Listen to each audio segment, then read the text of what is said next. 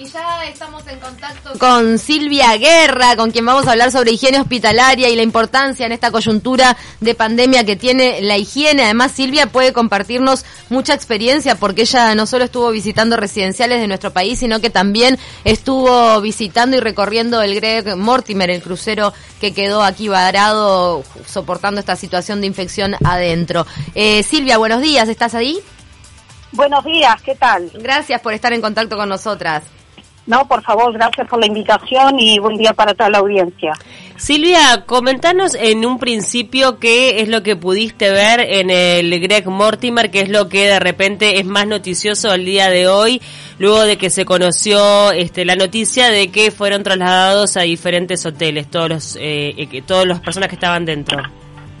Sí, en realidad yo lo que tuve fue el intercambio en el momento del desembarco, no fui de las personas que accedió al buque para eso fue mm. destinado otro otro grupo. bien. Y eh, tuve contacto directo con las con las personas que descendieron y, los acompañé fundamentalmente en, en, la llegada al hotel y, en el alojamiento en, las distintas este eh, locaciones. Tenías como percibir, perdón. Si tenías como tarea garantizar que se cumplieran todas las medidas de, de higiene y de seguridad. Exactamente, la responsabilidad nuestra era que el operativo se hiciera con los máximos niveles de bioseguridad, fundamentalmente por el temor que generan la población o que generan los distintos trabajadores, el hecho de este, tener personas este, infectadas en, un lugar donde habitualmente solo se alojan personas sanas. De todas formas, este, se educó, se hizo instrucción al personal del hotel antes de la llegada de, de, los este, de las personas del barco.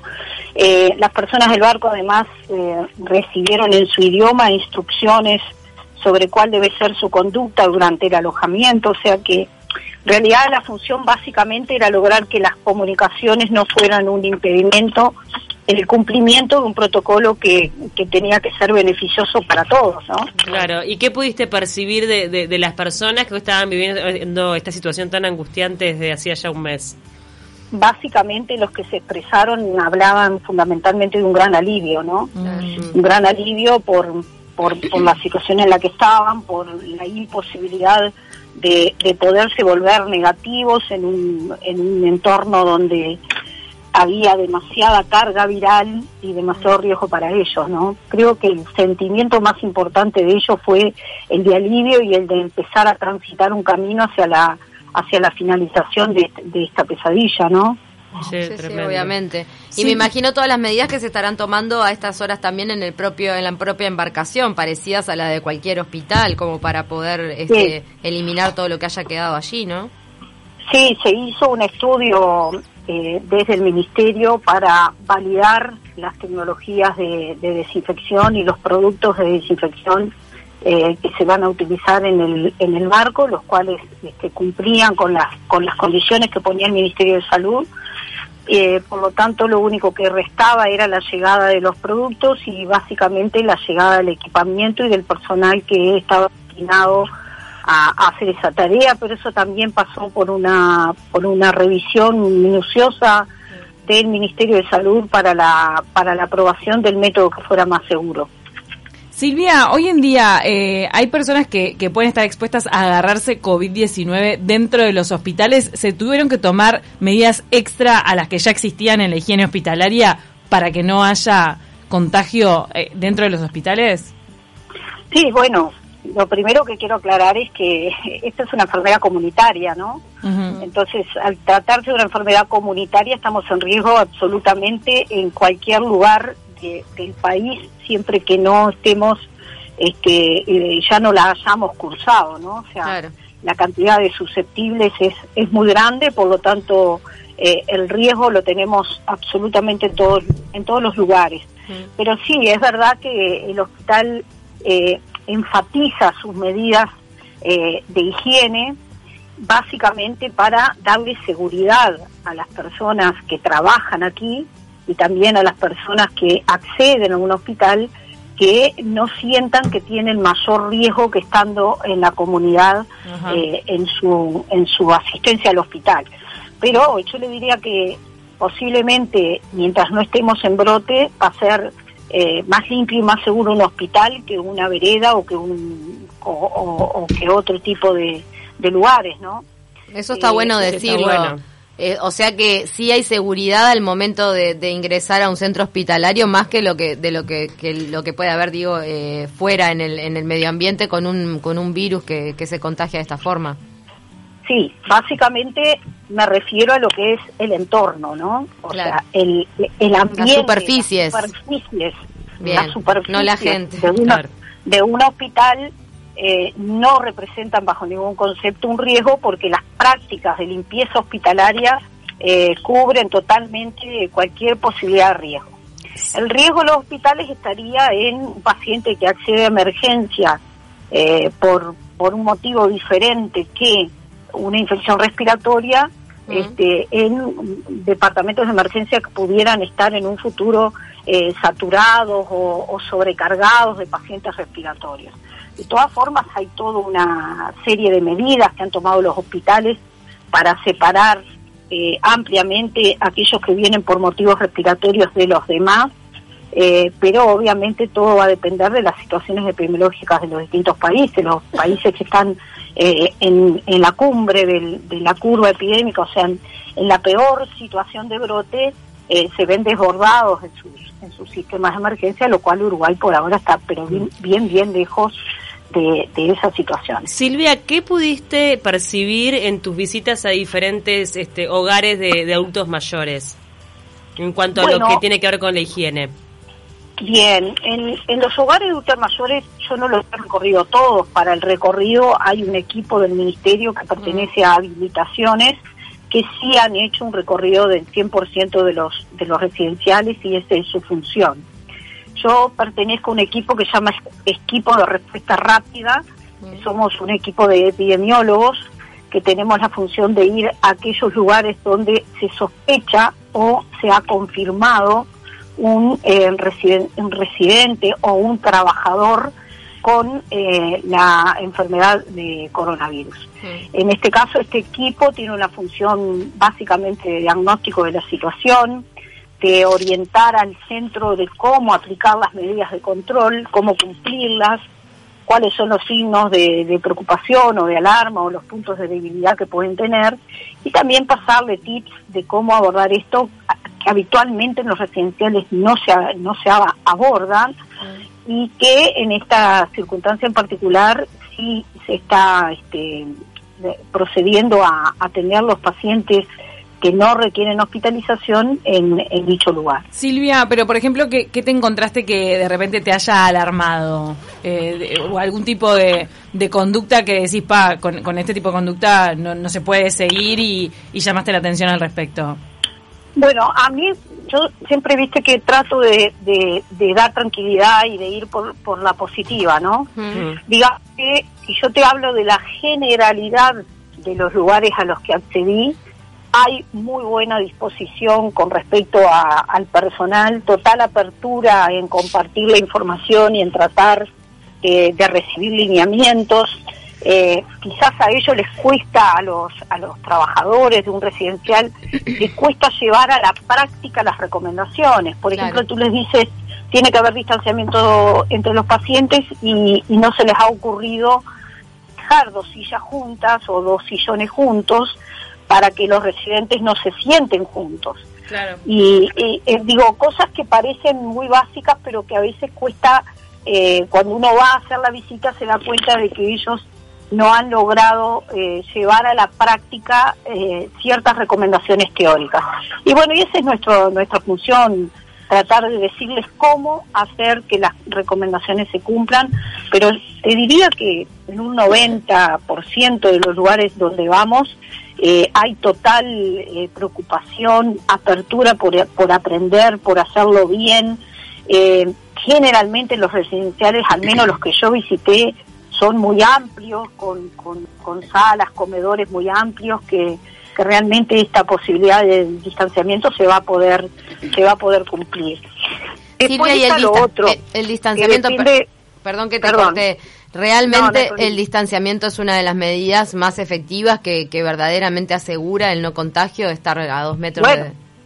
sin duda, sin duda. El, principal contagio de una enfermedad por vía respiratoria es, eh, el principal es a través de las gotitas que exhalamos al toser, estornudar, hablar, cantar o gritar. Tú piensas que en muchos residenciales hay de golpe personas con Alzheimer que andan gritando por los corredores, que, que, que uno difícilmente los puede contener del contacto físico con otros. Estamos hablando de una población muy especial, muy susceptible, a la cual tenemos que proteger tremendamente y que no es lo mismo que un adulto mayor al cual tú le das instrucciones. Entonces, eh, una cosa es la teoría y otra cosa es estar enfrentado a esta población que la gente en los residenciales la maneja muy bien, eh, pero hay que hacer digamos, una, una medida intermedia entre que aquellos residentes que toleran una máscara tienen que estar con máscara en áreas comunes, que en los lugares donde ellos, por ejemplo, meriendan o almuerzan, tiene que haber una separación y esta separación se tiene que establecer por no existencia, como te digo, de, de vacantes en una mesa, de forma que realmente queden distanciados. Pero hay, hay formas de abordar esto y ellos están poniendo su mayor ingenio para, para proteger a, sus clientes, ¿no? Ahora, Silvia, las medidas de, seguridad que, que, toman, por ejemplo, los enfermeros, el personal de la salud en los centros hospitalarios, ¿tiene que ser la misma para el personal de las residenciales? Esos trajes que se ponen, las máscaras, el hecho de bañarse constantemente, porque eh, por lo que hemos escuchado de testimonio del personal de la salud, le genera un estrés enorme eh, tener en cuenta tener en cuenta todo esto para poder eh, estar en, contacto con algún paciente, pero en el caso de una residencial capaz que no es gente que tenga la preparación suficiente para poder cumplir con todo. En realidad los residenciales tenemos dos problemas. Uno es la, como tú decís, la preparación del personal en control de infecciones, que, que no es muy, no es muy, muy profunda, es muy básica y eh, en el uso de equipamiento protectivo también nosotros hemos estado haciendo educación de cómo colocarse y retirarse el equipamiento en aquellos lugares donde han tenido brotes. Pero además hay un segundo aspecto que tiene que ver con los recursos, ¿no? Los recursos económicos. Por eso el Ministerio hizo un documento que establece tips cómo hacer para protegerse cuando uno tiene bajos recursos y este documento se los estamos entregando en los residenciales donde detectamos casos para que el trabajador tenga la protección que, se merece y que, que le dé eh, seguridad en, la labor y que no tenga miedo de atender a un paciente porque él no está protegido. ¿Podrías compartir un, un, par de líneas de, cómo, no? Sí, ¿Cómo no? De cómo prevenir, y cómo estar protegido cuando hay bajos recursos. Exacto. Por ejemplo, si tú no tienes una bata, puedes tomar un nylon tubular de 90 por un metro 50 o un metro 80 y con tres cortes, simplemente uno transversal para lograr poner el cuello y dos cortes en, en, los bordes del, del nylon para hacer las tiras de atar. Tú puedes hacerte un delantal de nylon y proteger tu ropa y no contaminar tu ropa. Eh, si tú no tienes guantes descartables, puedes usar guantes de goma y desinfectar los guantes de goma con hipoclorito o con cloro, ¿sí? Entre pacientes y eso te da total protección de tus manos mientras haces los baños o mientras haces este, asistencia como cambiar los pañales o como hacer otro tipo de cuidados del adulto mayor. O sea, hay, como te digo, este, alternativas que, que, nosotros las plasmamos en un documento porque la idea es justamente que quienes tienen más limitados recursos no tengan limitada protección, sino que su protección también sea buena. Pero Silvia, es tan importante la demanda porque me llama la atención de que el Ministerio no tenga para darle al personal de los centros este, residenciales el material necesario. No, no sé qué tanta demanda es sabiendo que está como bastante controlado el virus en nuestro país.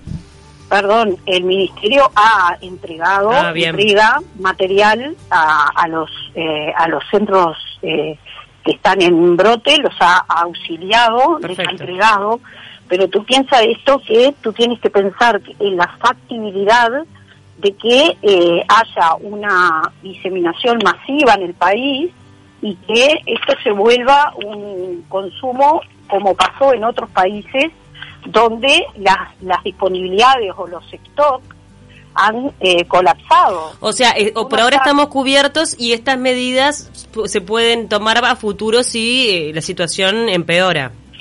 En aquellos residenciales donde no han tenido materiales, el Ministerio les ha entregado contra firma batas, guantes, termómetros láser para controlar los, los, los residentes, etcétera.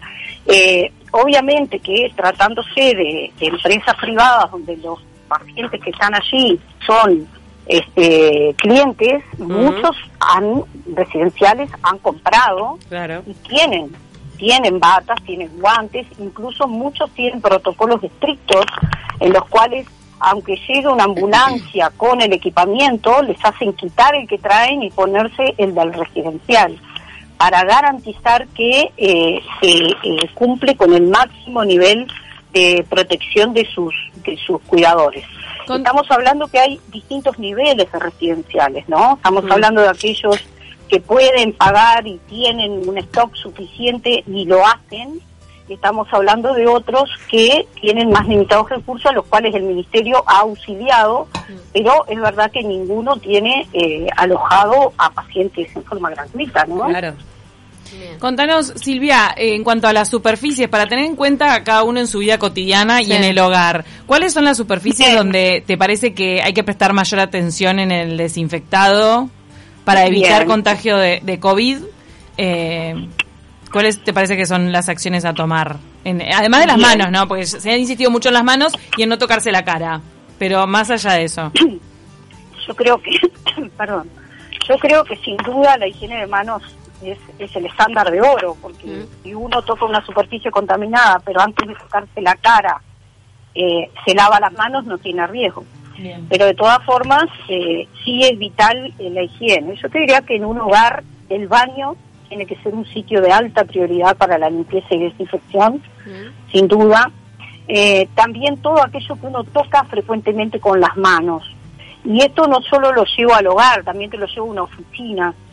Por ejemplo, yo en mi oficina comparto con un médico y tengo la costumbre que llego y lo primero que hago es desinfectar con alcohol todas las superficies que se tocan, el teléfono, el teclado de la computadora, donde eh, soporto mis manos en el sillón, en el pestillo de la puerta, o sea, en todos aquellos lugares donde eh, las manos llegan, que es y donde uno mismo luego apoya las manos y se va a contaminar. Entonces, esos son sitios este, importantes en una oficina. En el hogar es importante la desinfección de los artículos, fundamentalmente lavado con agua caliente y detergentes antigrasa, en todo lo que tiene que ver con la vajilla, los vasos, los cubiertos, porque todos pensemos que este virus está en nuestras secreciones, o sea, la saliva que quede en un vaso o que quede en, en un artículo en la casa puede ser un, un, vehículo de transmisión de la enfermedad. Pero el detergente y el agua caliente tienen una propiedad muy buena para la destrucción de la pared. Eh, el virus tiene una pared lipídica y eh, los detergentes antigrasa, o sea, todos los detergentes que cocina, le rompen esa pared al virus y por lo tanto estamos este, teniendo una buena medida para, para su, su este, ataque, ¿no?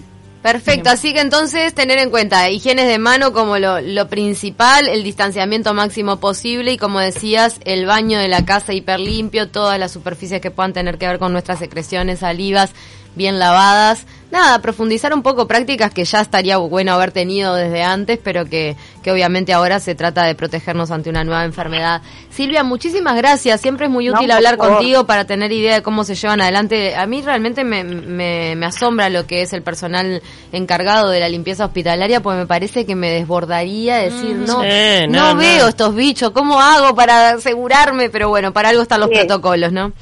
Es cierto, no, eh, básicamente yo creo que la comunidad tiene que saber que el arsenal para matar coronavirus lo tienen en la casa sin gastar mucho dinero. Tienen que usar el detergente de cocina y tienen que utilizar hipoclorito de sodio. Y con eso están pero totalmente cubiertos de, de, cualquier otro problema.